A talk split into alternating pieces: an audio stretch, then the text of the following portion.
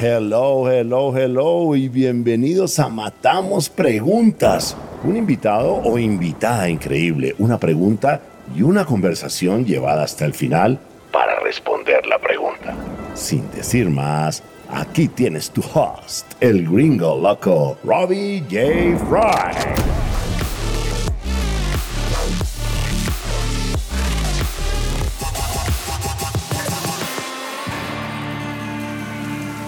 Hola, hola, hola, ¿cómo estás? Bienvenidos a Matamos Preguntas en este especial de ciberseguridad. Mis invitados son Dan Borgoño, Senior Security Engineer at Latu, Mauricio Gómez, Senior Business Development Specialist at Fluid Attacks, y Luis Montoya, gerente en ciberseguridad y seguridad de la información at Bancolombia.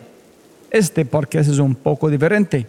Estos son tres fragmentitos tomados de tres breves conversaciones sobre ciberseguridad con esos cracks.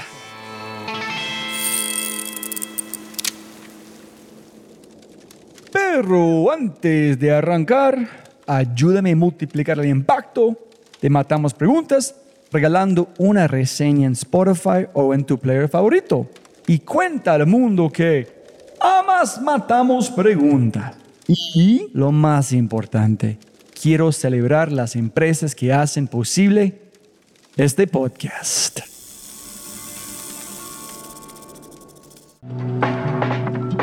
Voy a decirte una palabra y quiero que pienses en las primeras palabras que te vienen a la mente al escucharla. Y la palabra es abogados. Estoy dispuesto a apostar que las palabras que imaginas no son tan positivas. Sin embargo, son súper, súper importantes y especialmente si tienes una startup. ¿Por qué? Escuche bien, el 28% de todas las startups fracasan debido a algo legal. Uf, esto también me sorprendió. Por eso tuve que saber más cuando escuché acerca de Philo abogados que sí, sí saben de startups. Cualquier duda que tienes sobre el mundo legal y startups, Philo Legal tiene la respuesta. Y si estás en modo fundraising o estructuración para rondas de venture capital, tienes que usar su servicio Philo Scale. Es decir, en cualquier momento de un startup, Philo es el abogado que sí vas a amar. Nosotros usamos Philo y los amamos. Philo es una parada obligada para cualquier cosa legal con tu startup. Corta la corbata y visita a las personas que hacen el mundo legal más humano haciendo clic en el link philo.co o philoscale.co para temas de fundraising. Philo, baby! Y con ese dicho, matemos preguntas. Dan, hay tantas aplicaciones ahora que es abrumador. Y todas, bueno, no todas, pero en general, quieren que te registres o tienes que ingresar con una contraseña, o regalas tu correo, etc.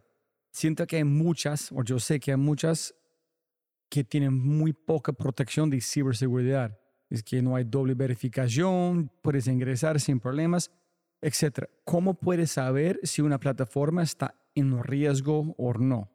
Uno puede confiar o no en la empresa a veces con cosas muy simples. Si uno se da cuenta de que, por ejemplo, uno está entrando a una cuenta pero no necesita una contraseña y nunca se la requirió, o por ejemplo el servicio no le pide doble factor de indicación, usualmente uno puede empezar a sospechar de qué tan segura es la aplicación con la que uno está interactuando, porque, por ejemplo, si ves tus datos y nunca en ningún momento tuviste que eh, meter alguna credencial, algún o, entrar por un mail o algo por el estilo que te dé una capa de confianza, uno usualmente podría sospechar de qué tan seguros los datos. Como si yo pudiera acceder sin problemas a mis datos, ¿qué le impide a un atacante poder acceder a los mismos datos? Y de repente, ¿qué haría un atacante con esos datos míos?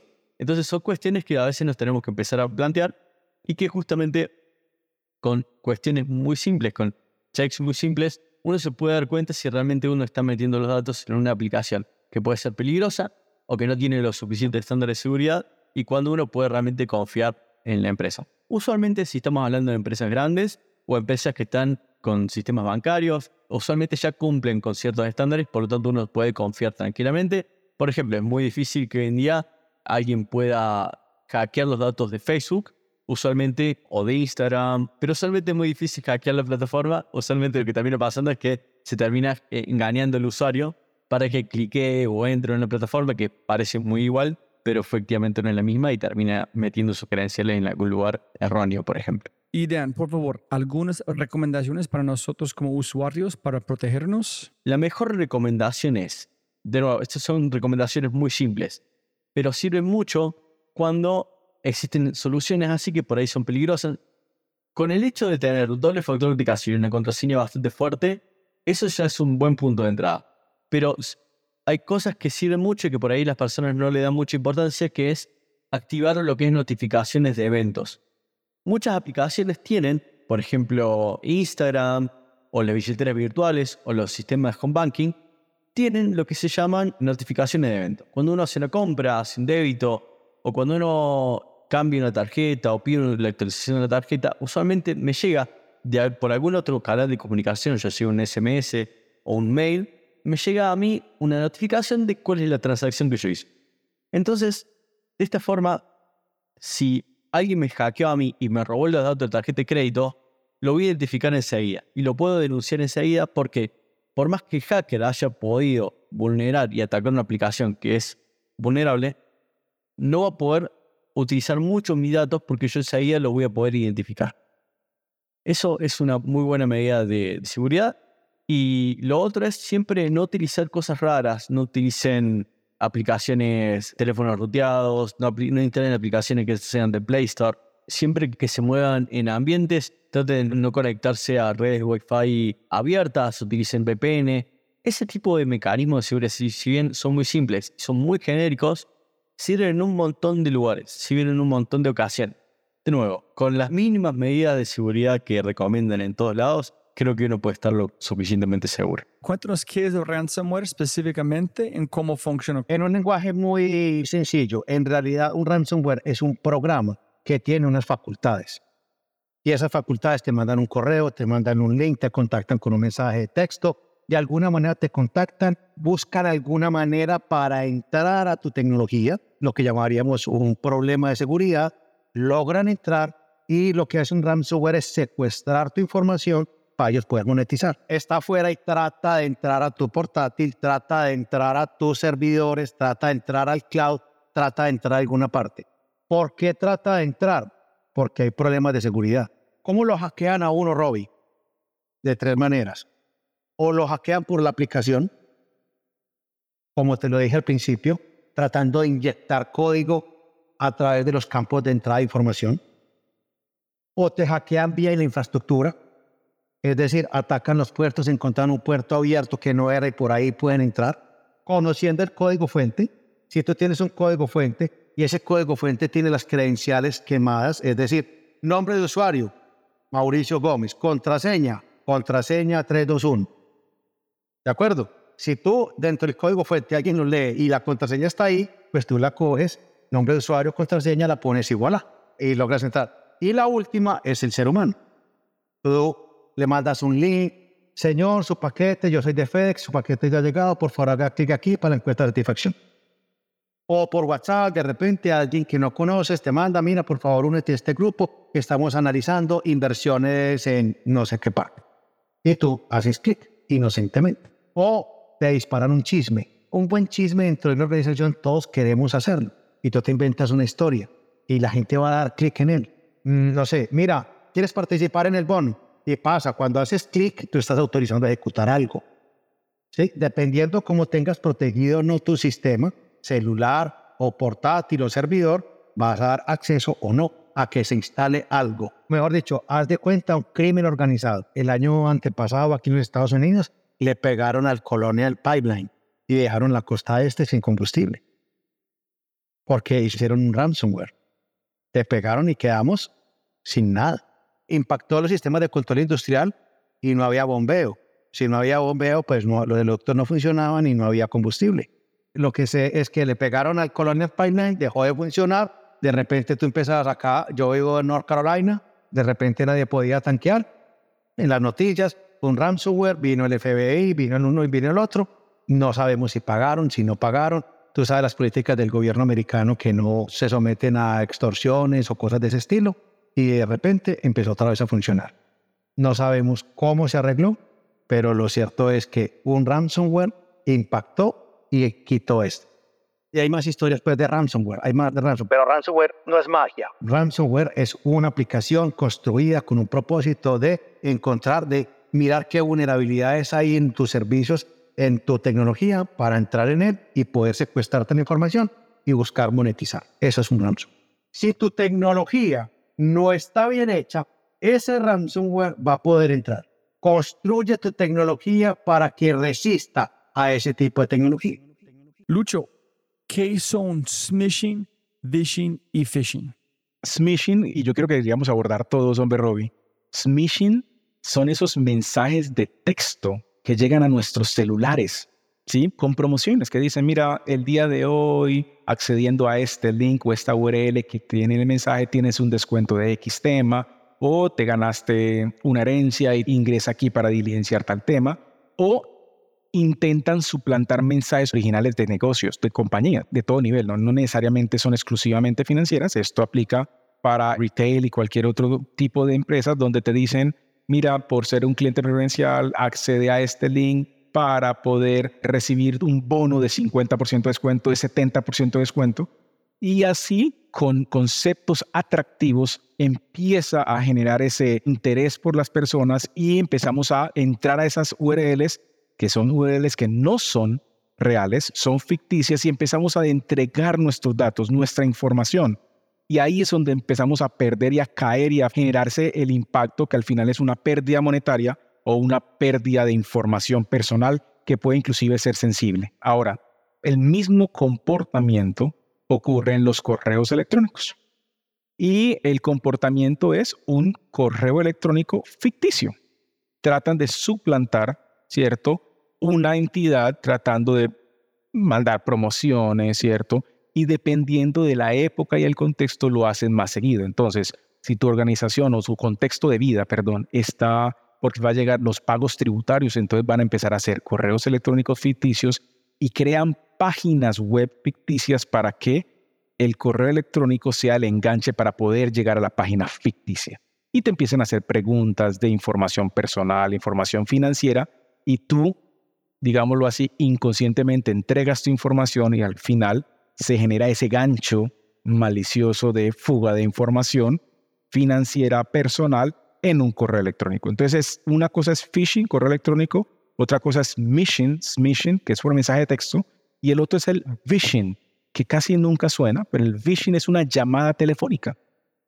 Al menos yo he recibido muchas llamadas telefónicas diciendo que por mi buen comportamiento o por ser un buen cliente tengo derecho a un nuevo producto y que solamente tengo que diligenciar esto o entregar esta información, ¿no?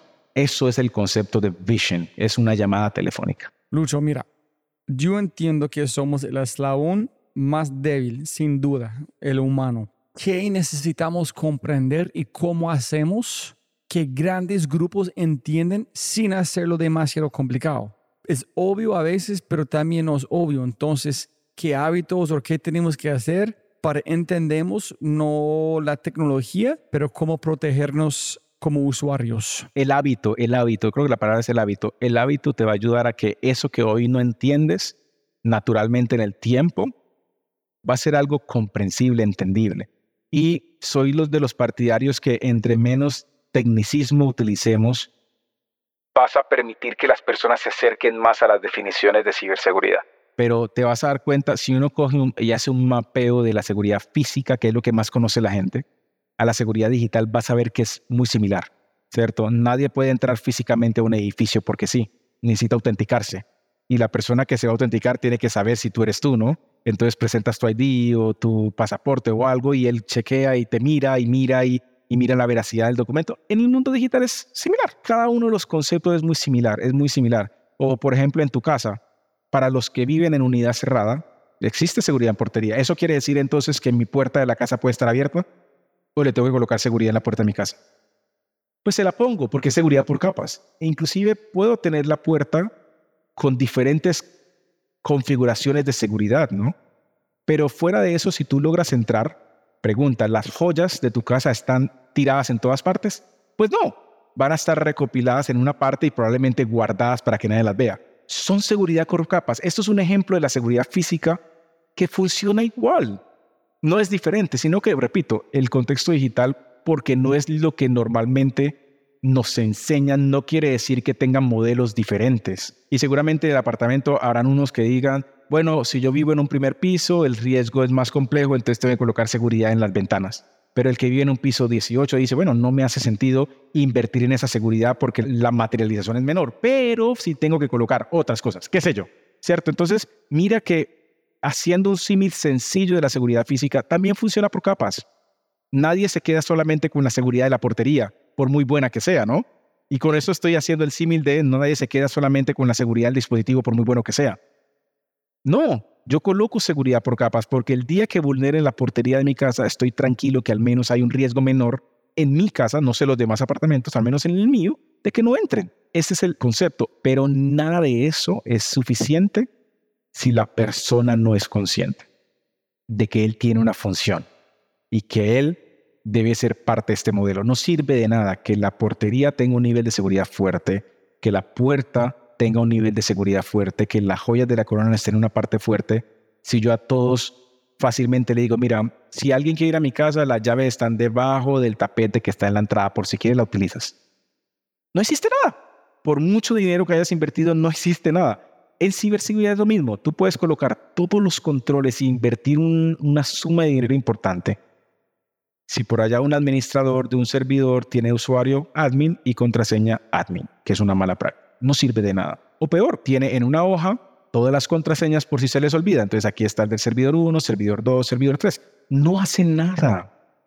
No hacemos nada. Se cae todo el modelo. Por ende, yo tengo un término que digo que los seres humanos son el primer human firewall de todo un ecosistema de seguridad. Es la primera barrera de seguridad. No es ni la más ni la menos importante. Es una capa fundamental de todo el sistema. Human firewall el firewall humano, esa persona tiene que estar formada, tiene que estar capacitada para que nos ayude a todo el ecosistema a un ecosistema más seguro, sin duda alguna. Si te gozaste este podcast y te gustaría escuchar más, ojalá que sí, por favor, déjame saber qué invitados, qué temas y qué preguntas te gustaría que matemos. Déjame un mensaje aquí, sí, en Spotify o en cualquiera de mis redes sociales usando arroba robijfry. Y también, si quieres la versión extendida de este podcast, debes ser un miembro de Quinto y puedes encontrar todo en quinto.ai, k i n n t -O Muchas gracias por escuchar y siempre puedes ganar más plata, pero no más tiempo. Chau, chau, chau.